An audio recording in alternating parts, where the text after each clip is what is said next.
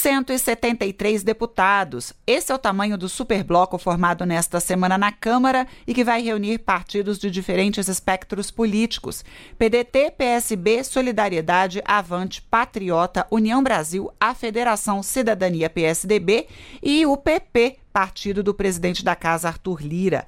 O blocão é ainda maior do que outro criado há duas semanas e que reúne 142 parlamentares do MDB, do PSD, do Podemos, do Republicanos e do PSC.